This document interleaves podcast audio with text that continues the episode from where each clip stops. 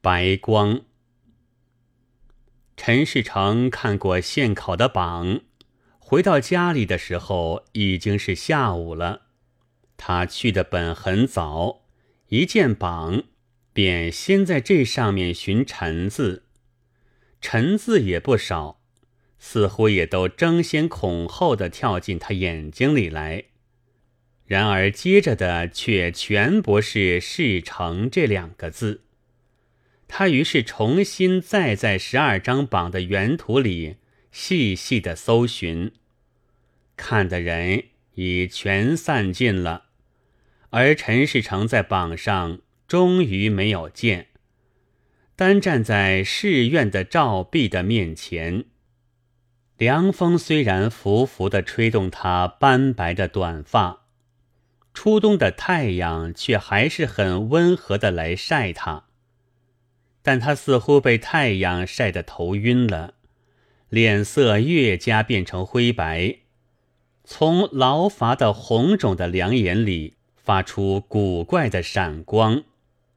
这时，他其实早已不看到什么墙上的榜文了，只见有许多乌黑的圆圈。在眼前泛泛的游走，俊了秀才上上去相视，一径连结上去。绅士们既然千方百计的来攀亲，人们又都像看见神明似的敬畏，深悔先前的轻薄发昏，赶走了租住在自己破宅门里的杂姓。那是不劳说赶，自己就搬的。屋宇全新了，门口是旗杆和匾额。要清高可以做京官，否则不如谋外放。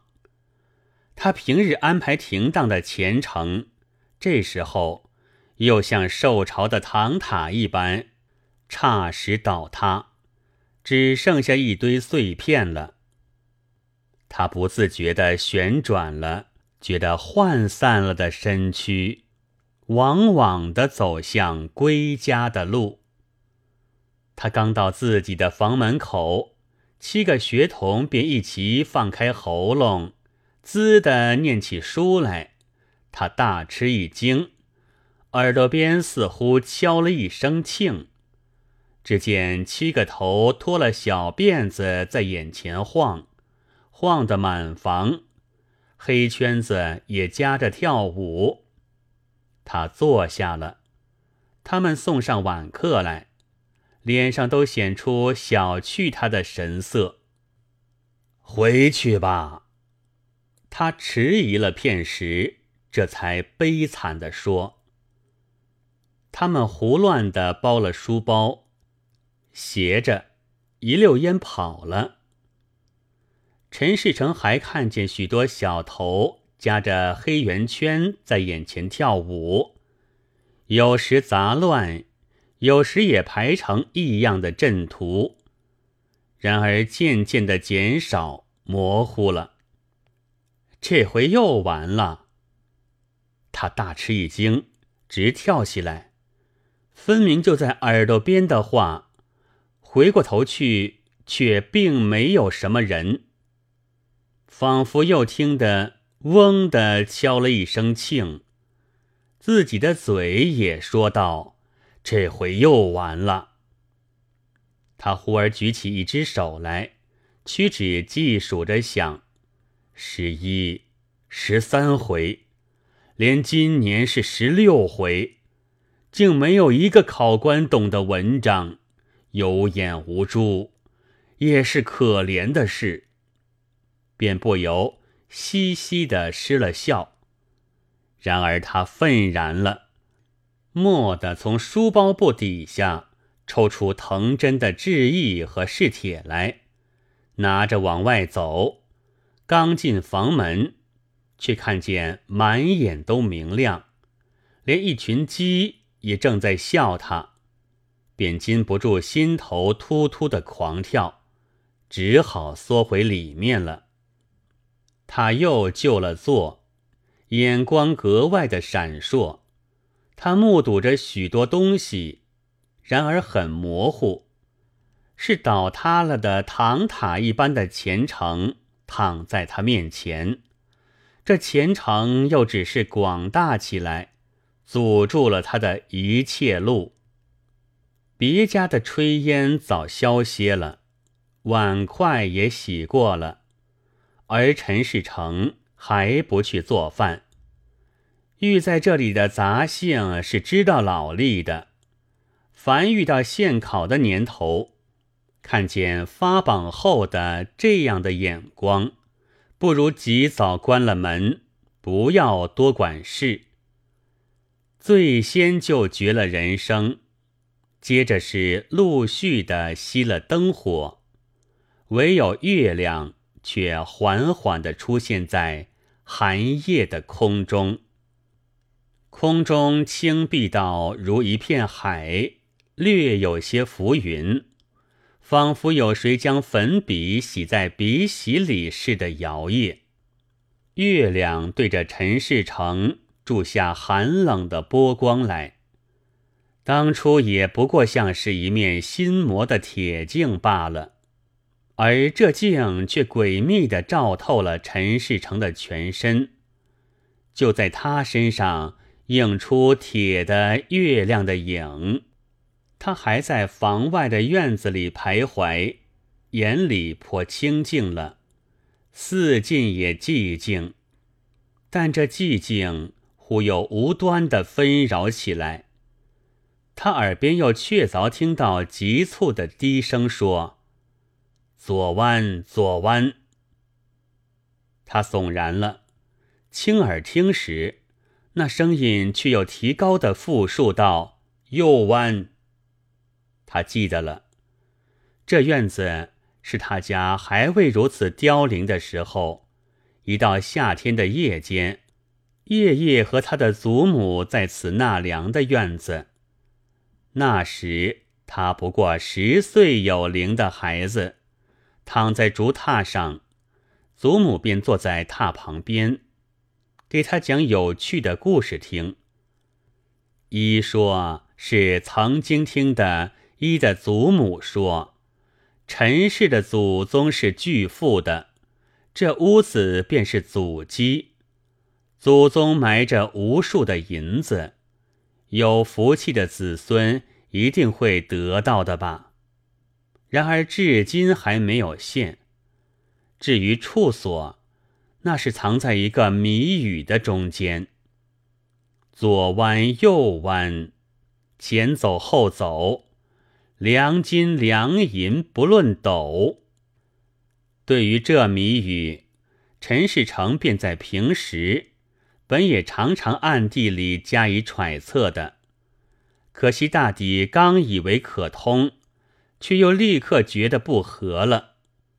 有一回，他确有把握，知道这是在租给唐家的房底下的了。然而总没有前去发掘的勇气。过了几时，可又觉得太不相像了。至于他自己房子里的几个掘过的旧痕迹，那却全是先前几回下地以后的发了争冲的举动。后来自己一看到，也还感到惭愧而且羞人。但今天铁的光照住了陈世成，又软软的来劝他了。他或者偶一迟疑，便给他正经的证明，又加上阴森的催逼，使他不得不又向自己的房里转过眼光去。白光如一柄白团扇，摇摇摆摆的闪起在他房里了。也终于在这里，他说着，狮子似的赶快走进那房里去。但跨进里面的时候，便不见了白光的影踪，只有莽苍苍的一间旧房和几个破书桌，都没在昏暗里。他爽然的站着。慢慢的再定睛，然而白光却分明的又起来了，这回更广大，比硫磺火更白净，比朝雾更飞微，而且便在靠东墙的一张书桌下。陈世成狮子似的奔到门后边，伸手去摸锄头，摸着一条黑影，他不知怎的有些怕了。张皇的点了灯，看锄头有无倚着。他移开桌子，用锄头一气掘起四块大方砖，蹲身一看，照例是黄澄澄的细沙。宣了袖，扒开细沙，便露出下面的黑土来。他极小心的、幽静的。一锄一锄往下掘，然而深夜究竟太寂静了，尖铁触土的声音总是钝重的，不肯瞒人的发响。土坑深到二尺多了，并不见有瓮口。陈世成正心焦，一声脆响，颇震得手腕痛。锄尖碰着什么坚硬的东西了，他急忙抛下锄头，摸索着看时，一块大方砖在下面。他的心抖得很厉害，聚精会神地挖起那方砖来，下面也满是先前一样的黑土，爬松了许多土，下面似乎还无穷。但忽而又触着坚硬的小东西了，圆的，大约是一个绣铜钱。此外，也还有几片破碎的瓷片。陈世成心里仿佛觉得空虚了，浑身流汗，急躁的直爬扫。这期间，心在空中一抖动。又触着一种古怪的小东西了，这似乎略有些马掌形，但触手很松脆。他又聚精会神地挖起那东西来，谨慎地搓着。就灯光下仔细地看时，那东西斑斑驳驳的，像是烂骨头，上面还带着一排零落不全的牙齿。他已经悟到，这也许是下巴骨了，而那下巴骨也便在他手里索索的动弹起来，而且笑吟吟的显出笑影。终于听得他开口道：“这回又完了。”他凛然的发了大冷，同时也放了手。下巴骨轻飘飘的。回到坑底里不多久，他也就逃到院子里了。他偷看房里面，灯火如此辉煌，下巴骨如此嘲笑，异乎寻常的怕人，便再不敢向那边看。他躲在远处的檐下的阴影里，觉得较为平安了。但在这平安中，忽而耳朵边又听得怯怯的低声说：“这里没有，到山里去。”陈世成似乎记得白天在街上也曾听得有人说这种话。他不待再听完，已经恍然大悟了。他突然仰面向天。月亮已向西高峰这方隐去，原想离城三十五里的西高峰正在眼前，巢户一般黑黢黢的挺立着，周围便放出浩大闪烁的白光来，而且这白光又远远的就在前面了。是的，到山里去。他决定的想，惨然的奔出去了。几回的开门声之后，门里面便再不闻一些声息。灯火结了大灯花，照着空屋和炕洞，哔哔啵啵的炸了几声之后，便渐渐的缩小，以至于无有。那是残油已经烧尽了。开城门嘞！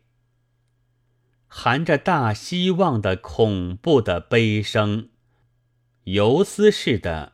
在西关门前的黎明中，战战兢兢的叫喊。